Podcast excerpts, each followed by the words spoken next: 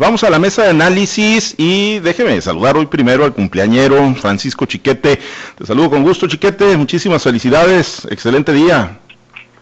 Muchas gracias, Pablo César. Muchas gracias por la felicitación, por las felicitaciones de compañeros. Es, eh, pues es medio raro poder contestar lo que se preguntaba eh, Paul McCartney en 1967.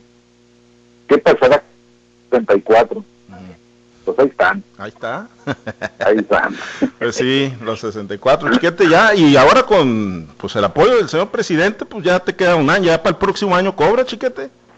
Sí, ya el año próximo ya este paso a ser de los beneficiarios de la 4T. Muy bien, sale felicidades, chiquete. Si la economía, si la economía lo permite. Si la economía lo permite, pues sí, efectivamente, pues muchas felicidades, chiquete, de verdad que sea un excelente día. Eh, Jorge Luis, te saludo con gusto, muy buenos días. Sí, buenos días, Pablo César. Pues sumándome a la felicitación para nuestro amigo Francisco Chiquete, conocido de hace muchísimos años, ya ni me acuerdo cuántos. Pues hace muchísimos años, le, metiste muchos años ahí, Jorge Luis. Bueno, bueno pues vamos, ¿no? Yo ya voy a ser yo lo, yo lo llevo apenas con dos años. Y él decía que era un pedo, cuando me leía, imagínate, no, felicidades, amigo Chiquete. Gracias. Bueno, pues muchas, muchas felicidades de verdad que sea un excelente día. Y, vamos al tema, eh, Jorge Luis, en unos momentos eh, saludamos, por supuesto, a Eduardo Villaseñor Pacheco.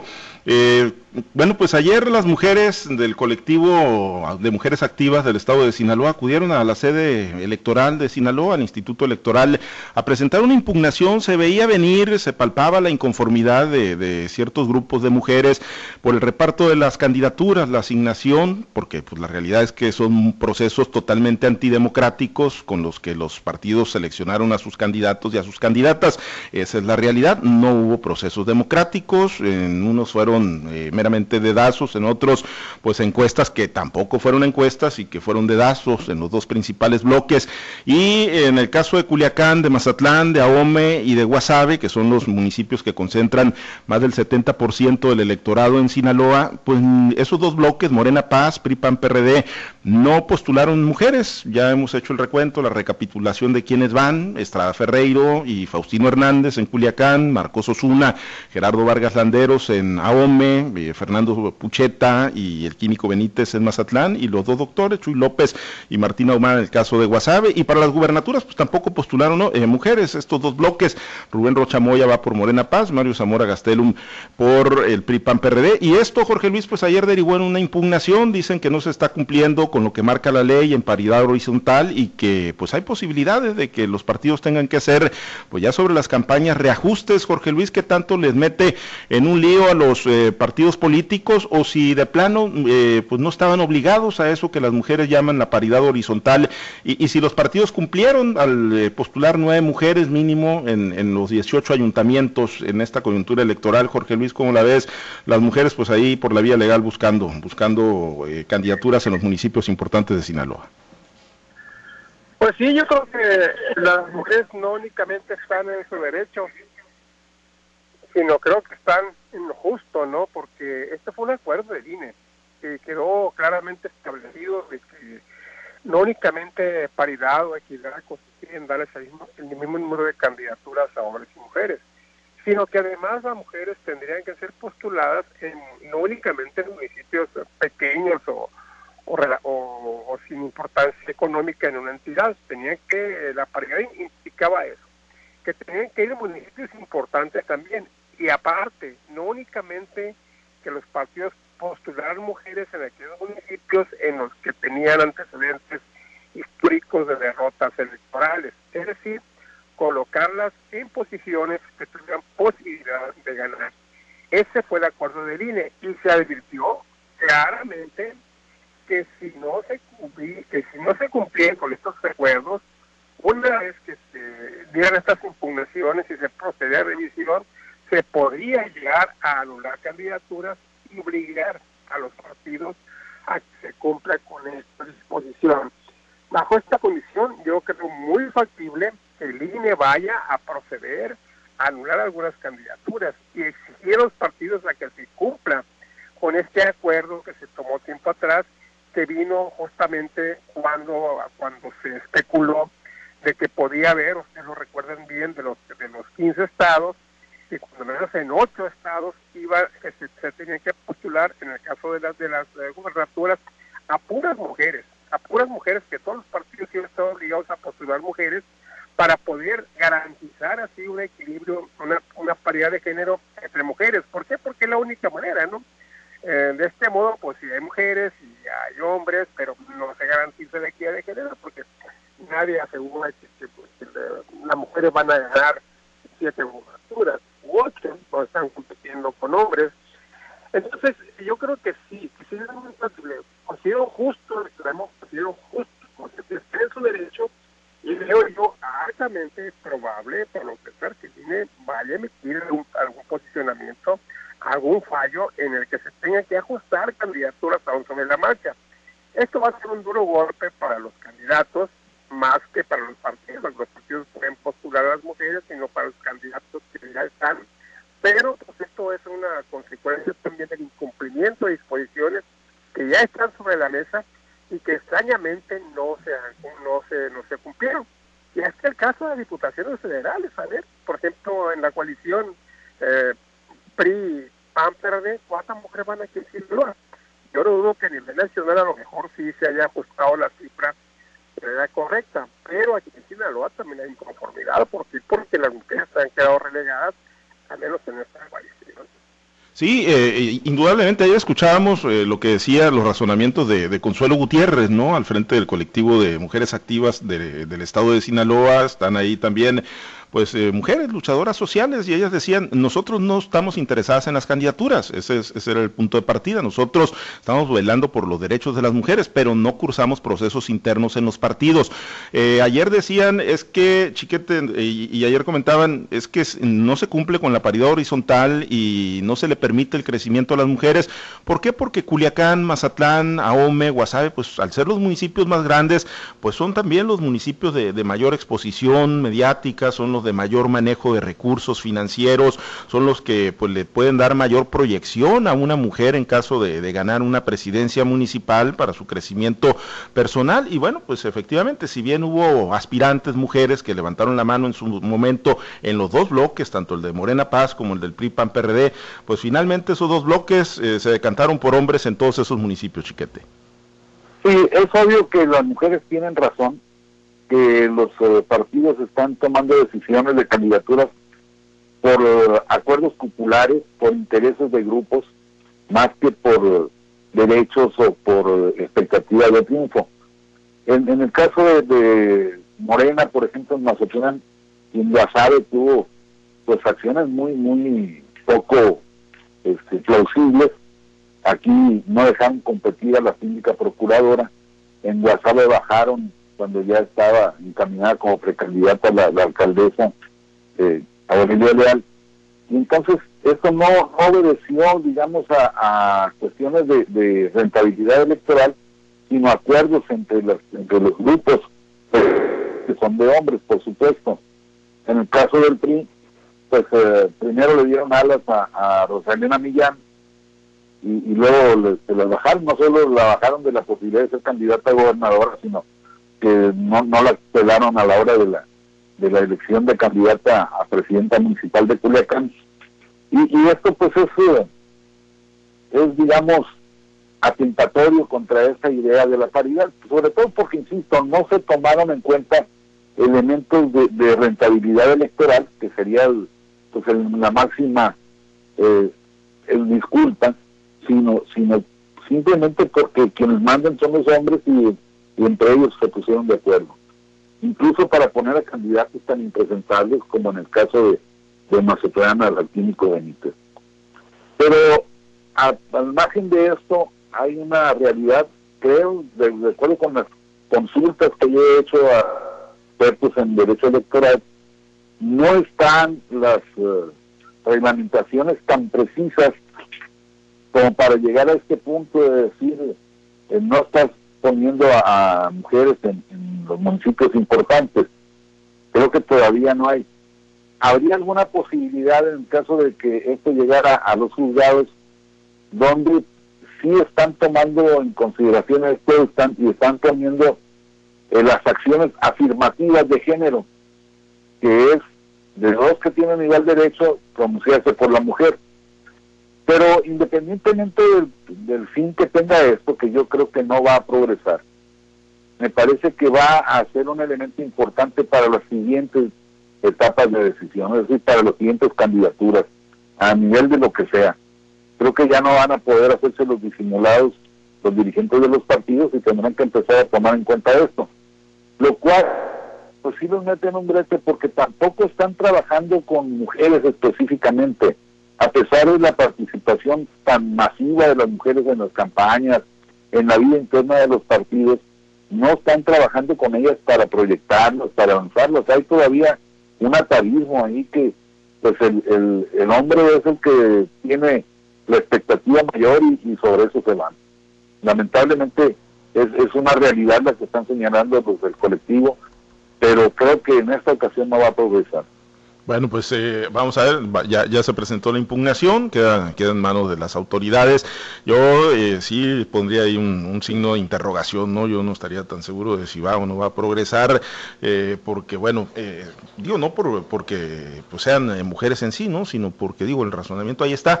Pero bueno, si, si se atienen a lo que marca estrictamente la ley, pues quizá todavía no está debidamente reglamentado y como lo plantea Chiquete, pues podría ser materia para que se hagan precisiones y correcciones a la ley electoral o generalmente como se dan las resoluciones, ¿no? Que, que mandatan a los congresos y luego hacer las reformas para que se incorporen eh, nuevas alternativas. Y todo, yo he insistido mucho, por, y todo tiene origen en que todo esto de las cuotas para todos los sectores, estas eh, acciones afirmativas, tienen eh, origen en los procesos antidemocráticos de los partidos políticos. Si los procesos de selección fueran democráticos al seno de los partidos políticos, donde hombres y mujeres, mujeres y hombres pudieran competir en igualdad de circunstancias por las candidaturas, pues no tendríamos que estar eh, lidiando con el tema de las cuotas, ¿no? Pero como no se democratizan internamente los partidos, todo es por dedazo, todo es por eh, imposición, pues es que se tiene que dar de esta manera y las mujeres pues luchar en los tribunales por sus derechos. Osvaldo, estamos, te saludo con gusto, buenos días, estamos eh, platicando sobre el tema de la impugnación presentada ayer por el colectivo de mujeres activas del estado de Sinaloa, eh, porque no fueron postuladas mujeres por el bloque Morena Paz ni por el PRI PAN PRD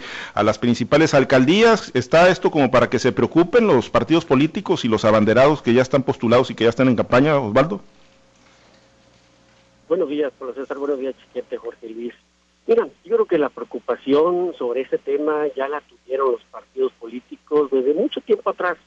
Recordemos que se divulgaron infinidad de reglas para precisamente evitar que la postulación de mujeres fuera de manera discrecional solo para cumplir una cuota y que se mandara a los municipios menos representativos o donde no te importaría mucho perder la elección a los candidatos.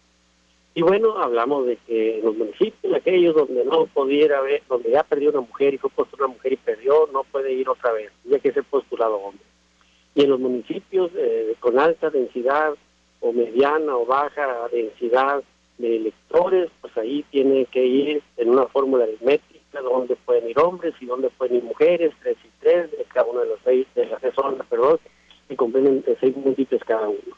Y en fin, y aparte que tienen que ser de menor edad y no sé qué tantas cosas y que de origen indígena. El cuento es que se pusieron eh, muchas, muchas, muchos requisitos, muchas trabas eh, supuestamente para impedir que sucediera lo que está sucediendo el día de hoy y que es lo que están impugnando este colectivo de mujeres.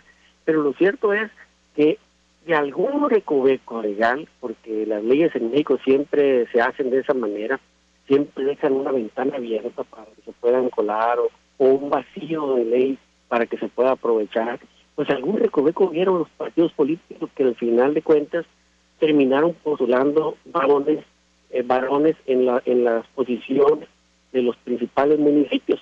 Entonces, eh, no es casual que tanto tanto eh, Morena o algunos otros partidos políticos que van solos hayan postulado hombres en los municipios más importantes. Aquellos que no tienen ninguna posibilidad, de que no, incluso que hasta batallaron para conseguir candidatos, pues esos echaron mano de lo que tenían, ahora sí, valga la redundancia, pero no jugaron con las matemáticas, no jugaron con la aritmética y la probabilidad de ganar o perder. Pero los grandes, los grandes, las dos grandes coaliciones así jugaron con las matemáticas. ¿Cuáles son los municipios que dejan mayor rentabilidad electoral Bueno, pues esa es Culiacán, Mazatlán, Ahome, eh, Guasave, y lo de mediana rentabilidad viene siendo el Fuerte, Sinaloa Municipio, Nabolato y Alvarado.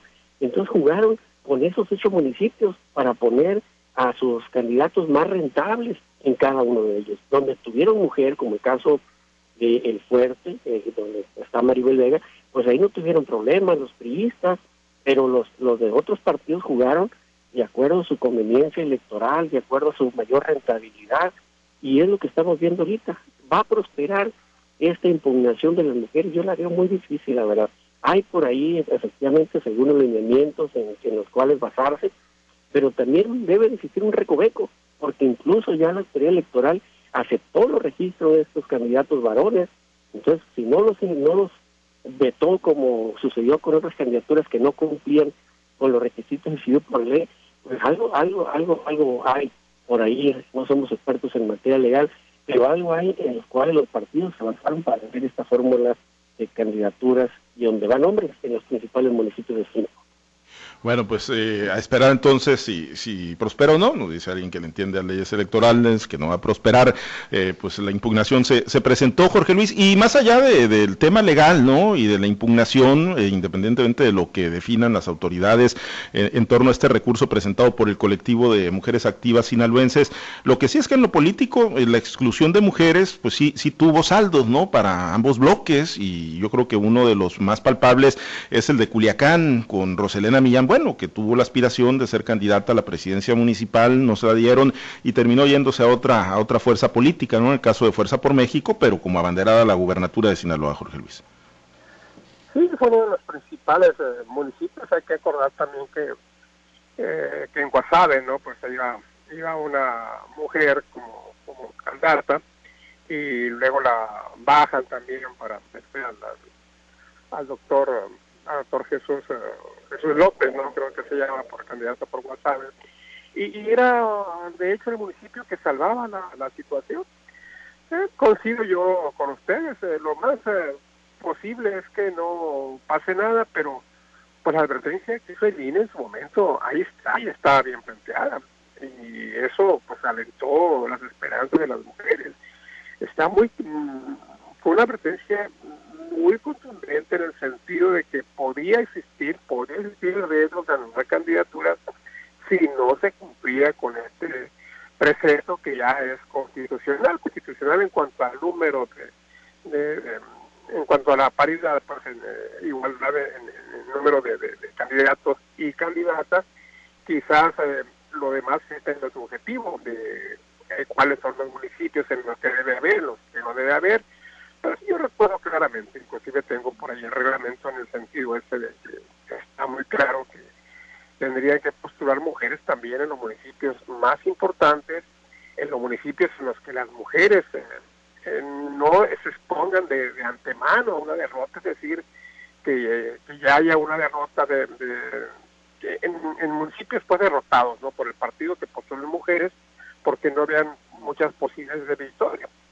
yo coincido también con esto, ¿no? Me parece a estas alturas, ya cuando las campañas ya están avanzando, cuando llevan caminando a su primera semana, que pudiera haber alguna alguna anulación, pero no descarto del todo, ¿eh? no descarto tan todo, porque viene se ha mostrado, en esta elección se ha mostrado muy contundente en sus juicios, ahí está el caso como traen a Morena, a Morena, el, partido mayoritario de México, cómo lo traen, como de cabeza, pues, cuando menos amonestaciones va a haber, ¿no? Y si este este caso no se va a cerrar ayer con este protesta que hizo el colectivo de mujeres. Y repito, repito y coincido con Chiquete, están en su derecho y además lo, están exigiendo nada más lo justo, lo que le corresponde. Vamos a ver, a ver qué, a ver qué pasa en los próximos días. Yo creo que una semana más será vital para esto. Una semana después, bueno, pues ya las posibilidades se irán mermando de manera paulatina. Pues sí, sí, eh, a esperar ahí el resolutivo una vez que pues transite en su curso chiquete, porque bueno, las mujeres finalmente están jugando un papel preponderante, ¿no? No nada más en el tema político electoral, eh, lo estamos viendo con, con, el tema de la inseguridad, ¿no? Que es un tema que está ampliamente posicionado en la agenda nacional, lo vemos con el impresentable Félix Salgado Macedonio, que por cierto durmió ayer afuera de las instalaciones del Instituto Nacional Electoral, junto con Mario Carrillo Delgado, el dirigente nacional de Morena, traen al INE bajo fuego. Igual ayer la secretaria de Gobernación, Olga Sánchez Cordero, junto con eh, Lorenzo Córdoba, pues ayer tuvieron ahí un, diferendo verbal en el marco del inicio de la impresión de las boletas electorales para el proceso del 6 de junio. Y, bueno, el tema de las mujeres, insisto, eh, con este tema de Salgado Macedonio y ahora con este tema electoral de las candidaturas y el reparto en Sinaloa, pues eh, yo supongo que a las mujeres sí las va a meter mucho en el proceso electoral, chiquete. O, las ves satisfechas, digo, más allá de la impugnación del colectivo, en general, eh, ¿las ves satisfechas o sí las ves muy, muy, muy metidas y con la intención de hacer valer y fuerte el voto el próximo 6 de junio? Mira, en esto de, la impugnación no veo un movimiento general. Como siempre son los, los grupos de activistas los que jalan, los que promueven y provocan estas cosas. Pero sí, sí, son una fuerza que cada vez se está despertando más, que cada vez tiene mayor presencia en la vida interna de los partidos y que tiene que ser considerada, porque de lo contrario, pues los va a rebasar la realidad a todos los, los, varones que están considerando que son, que siguen estando en, en 1900 o, incluso en los 800. No, no veo una movilización muy grave. Mira, vemos el caso de Macedonia, por, citar el, caso más, más notorio. El señor está haciendo una campaña eh, política mucho más intensa que la que podía haber hecho si no lo hubieran descalificado. Y vemos en, los grupos en los grupos multitudinarios de personas que le acompañan, vemos a una gran cantidad de mujeres, incluso mucho más, desproporcionadamente mucho más que mujeres que hombres. Entonces eso te da una idea de que no en todos los casos está permeando esta, este sentido del género pero de que va avanzando, por supuesto que lo, está haciendo. Yo en, los casos que tengo acá cerca, en ninguno de los, de los planteamientos he visto este, inconformidad contra las candidaturas de hombres. Sobre todo no he visto inconformidad de, de, mujeres, por el solo hecho de, no haber posicionado a una mujer. Pero yo sí creo que esto va caminando y que va a llegar el momento en que tendrá que hacerse una una cuota mínima de género para los hombres, porque sí, sí va un desplazamiento muy fuerte. Sí, eh, pues mismo caso acá en la zona de, de, Guasave, Osvaldo, y en muchas partes, ¿no? Donde las mujeres fueron desplazadas y sin embargo, como lo dice y lo apunta Chiquete, no, no hay un movimiento fuerte, digo, más allá de la impugnación del colectivo, que no fue algo multitudinario, salvo conocer el número de firmas que hayan recabado, pero no fue un evento multitudinario, no se observa ese gran movimiento. Aquí, en el caso de Guasave, insisto, pues bajaron a Diana Armenta y sin embargo su, su equipo y su estructura se ve que está sumada con, con Mario Zamora, ella pues se replegó finalmente y, no se le ha visto apoyando, por lo menos no presencialmente a Chuy López, pero sí a Mario Zamora. Eh, en el caso de Aurelia Leal, eh, si bien se sabe y es, ha sido manifiesta su inconformidad porque, pues primero no le dieron la candidatura para la reelección y segundo la bajaron, la borraron de la lista de candidata como candidata plurinominal, que iba en la primera posición de Morena, eh, hay una impugnación que nos dicen si se presentó el día de ayer, pero tampoco hay un, hay un movimiento de boicot a los candidatos, ¿no? De la coalición o del bloque Morena Paz, eh, los funcionarios, la estructura de Aurelia Leal se ha visto acuerpando a Martina Humada y se ha visto acuerpando a Rochamoy. Entonces, bueno, eh, están, eh, pues pareciera más que interesadas en conquistar posiciones, en algunos casos, pues más interesadas en, negociar posiciones, Osvaldo, con quienes pues son los hombres que acapararon las candidaturas. Fíjate, Pablo César, que en varias ocasiones, en varios foros que nos han invitado algunos colectivos de mujeres a participar precisamente ponderando todos estos derechos y todos estos logros y todos estos avances que de manera legal ya tienen las mujeres.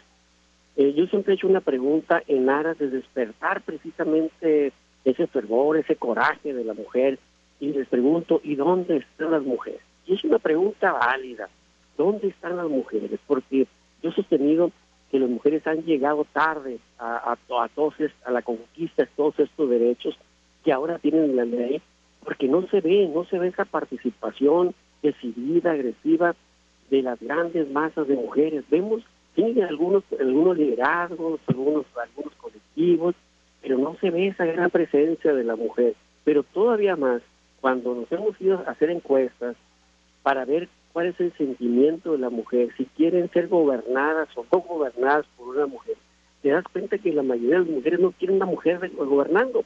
Y eso están los números, y los hemos señalado en su tiempo, los hemos socializado en su tiempo, y entonces acuñamos una frase, oye, pues pareciera que la mujer es la peor enemiga de la mujer, y está en los números, o sea, no está en una frase hecha al vapor, o en una frase misógina, no para nada, está en los números que arrojan las diferentes encuestas y que han sido conocidas en su momento. Entonces, no extraña que ahorita no exista todo un movimiento de mujeres eh, eh, diciendo y exigiendo que se respeten esos derechos que están consagrados en la ley para que las mujeres tengan acceso a candidaturas en los municipios importantes también o que tengan que, que se les asigne se les respete el derecho a otro tipo de conquistas que ya tienen enmarcadas en la ley. No lo estamos viendo esa parte, no la estamos viendo. Y no lo vemos precisamente porque hace falta eh, contestarse esa pregunta que he hecho yo, ¿dónde están las mujeres? Vemos a muchas efectivamente como que este, este acuerdo legal que ya se tiene o este derecho de ley que se tiene, como que en lugar de ser más combativas, las tiró a la milonga, ah, pues nos tienen que dar la mitad, y no hay muchas trabajando, no hay muchas que tienen trabajo social o trabajo partidista, ah, pues me va a tocar a mí, ah, pues ya, ya no invierten ni, ni siquiera emprenden eh, campañas sociales para estar bien posicionadas, no, para nada, lejos de motivar la participación, pareciera que la desalentó. Sí, sí, la realidad es que, y, han conquistado posiciones importantes, ¿no? Eh, han eh, llegado eh, ya prácticamente a la par con, con, varones, por ejemplo, a la Cámara de Diputados Federal, ¿no? Donde están prácticamente al 50-50 con, con los varones. Y ahí, bueno, pues bien lo dicen, ¿no? De repente la mujer es la peor enemiga de una misma mujer. ¿Por qué? Pues porque por ahí pasaron, ¿no? La desaparición de programas importantes de apoyo para las mujeres, como el de las estancias infantiles. Y sin embargo, pues ahí las mismas mujeres que tienen la, la capacidad tuvieron la capacidad legal de haberlo bloqueado, pues finalmente lo aprobaron. Pero bueno, pues vamos a estar pendientes de esta impugnación presentada por el colectivo de mujeres sinaloenses y si pues hace eco, ¿no? En, mujeres con liderazgo real en otras zonas del estado de Sinaloa. Por lo pronto nos despedimos, estamos sobre tiempo, Osvaldo. Muchas gracias, excelente día. Habrá que estar pendientes. Saludos, muchachos. Gracias, eh, Jorge Luis Talles. Muy buen día.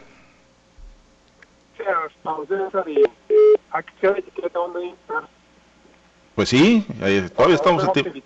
Estamos a tiempo, chiquete. ¿Por dónde nos vamos? No, ya la pandemia lo impide. Ah, mira, pues qué buen pretexto, ¿no? eh, no violamos los protocolos, hombre, sana distancia, cubrebocas, poca gente. Eh, pásate el excelente, chiquete. Muy buen día. Gracias. Gracias. Yo, quiero destacar, a ver si ahora sí se aplica esta palabra, este término que para mí ha sido nuevo. La sororidad. La sororidad, sí, la famosa sororidad la empatía entre mujeres, el, aprecio entre mujeres. Vamos a ver hasta dónde llega o cuánto tarda en posicionar. Efectivamente, si no es una moda pasajera. Bueno, gracias Chiquete, de nueva cuenta, felicidades. Nos vamos, gracias a los compañeros operadores en las diferentes plazas de Grupo Chávez Radio, al auditorio, por supuesto. Nos despedimos, manténgase conectado con nosotros a través de nuestras plataformas digitales, nuestro portal www.noticieroaltavoz.com. Soy Pablo César Espinosa, le deseo a usted que tenga un excelente y muy productivo día.